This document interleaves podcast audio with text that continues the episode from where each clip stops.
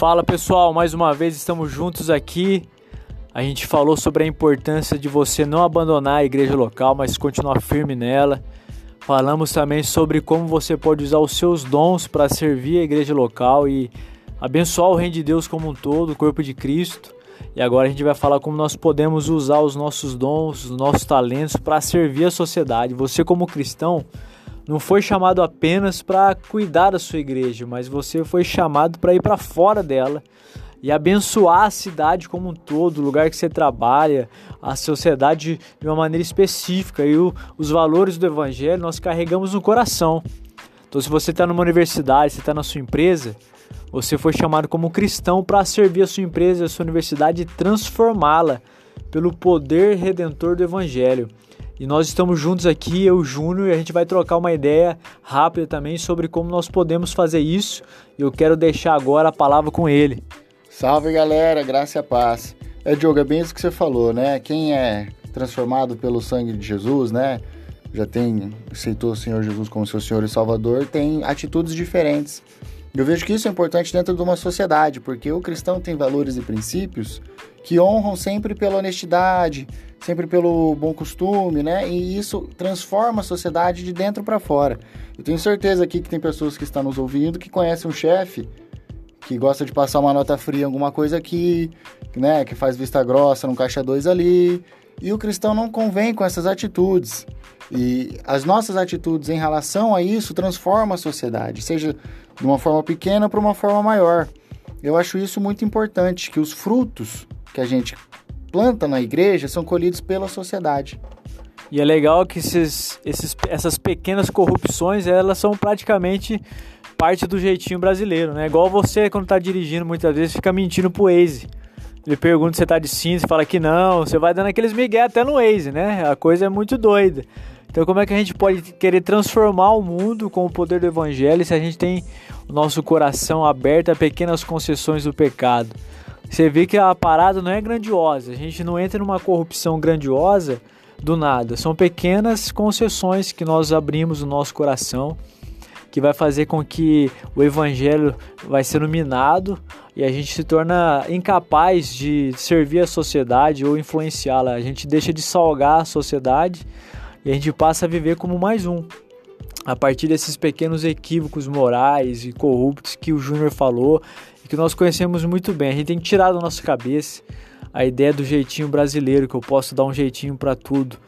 Não existe jeitinho. O único jeito que já aconteceu foi Cristo morrer na cruz. É o jeito de Deus resolver. Ele morre na cruz. Nós somos transformados, como o Júnior disse, nós recebemos Jesus, nós cremos no nome dele e a nossa vida tem que ser mudada gradativamente. Com isso, a sociedade. Olha que interessante, Júnior. O censo diz o seguinte: que o, o crescimento evangélico no Brasil é exponencial. Daqui a alguns anos nós vamos tomar conta do Brasil em número de evangélico e o negócio está crescendo e é poderoso.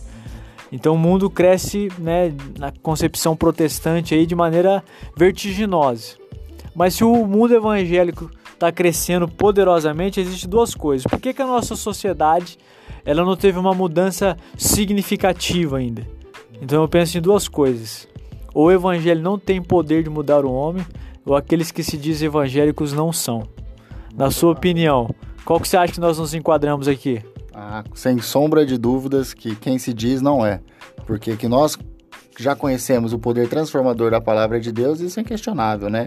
É, eu mesmo posso dizer, até de práticas que eu tinha, que depois que realmente resolvi me render ao Senhor Jesus, é, a gente deixa sem menor dificuldade. É impressionante como transforma mesmo do nosso interior para o nosso exterior, né? Isso fica até visível na, na nossa aparência, enfim. Mas tenho certeza que aqueles que se dizem, mas não o praticam, não têm o poder para transformar a sociedade. Porque, como você disse, vai minando o evangelho dentro de nós. E assim a palavra de Deus deixa de, se, de ser propagada, né? Enfim, aí estamos não honrando aos nossos propósitos também. É isso mesmo. Então, a gente, como cristãos profissionais que está no mercado de trabalho, a gente sabe dos desafios que nós enfrentamos nesses ambientes. A gente sabe de tudo isso. As pessoas que pedem coisas para nós que são contrárias à fé cristã. E ainda a gente lida com uma sociedade culturalmente pós-moderna, modernidade líquida, tardia, o nome não interessa, mas é a sociedade caída do mundo de hoje aqui, que tem ideias explicitamente contrárias ao evangelho. Então você tem uma empresa que você trabalha, que tem pequenas corrupções, nós temos uma sociedade secularizada que não valoriza os valores do evangelho e quer relegar o cristianismo ao privado. E a gente às vezes perde essa perspectiva de como cristãos também é, ter uma voz ativa socialmente. A gente pode participar de debates para influenciar a sociedade com os valores do reino e nessas ideologias de esquerda quer retirar isso da gente. Acho que a gente tem que viver a nossa vida dentro de casa. Não, mas em todo momento, quando o nosso coração é transformado, e eu quero chamar um adágio protestante aqui que diz o seguinte: converta-se o indivíduo e a sociedade se transformará. É uma coisa óbvia. Se eu tenho 100 pessoas que se converteram, então esses lugares onde essas 100 pessoas frequentam, esses ambientes têm que ser transformados. Eu quero chamar você que nos ouve aqui a esse desafio.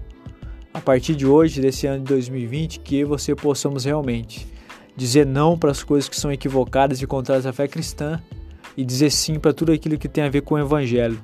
Não importa as consequências disso. O nosso Deus sempre continuará cuidando de nós. Vamos servir a sociedade como homens e mulheres jovens que vão de fato transformá-la. Deus abençoe vocês, estamos juntos, até a próxima. Valeu, galera. Fomos. É isso aí.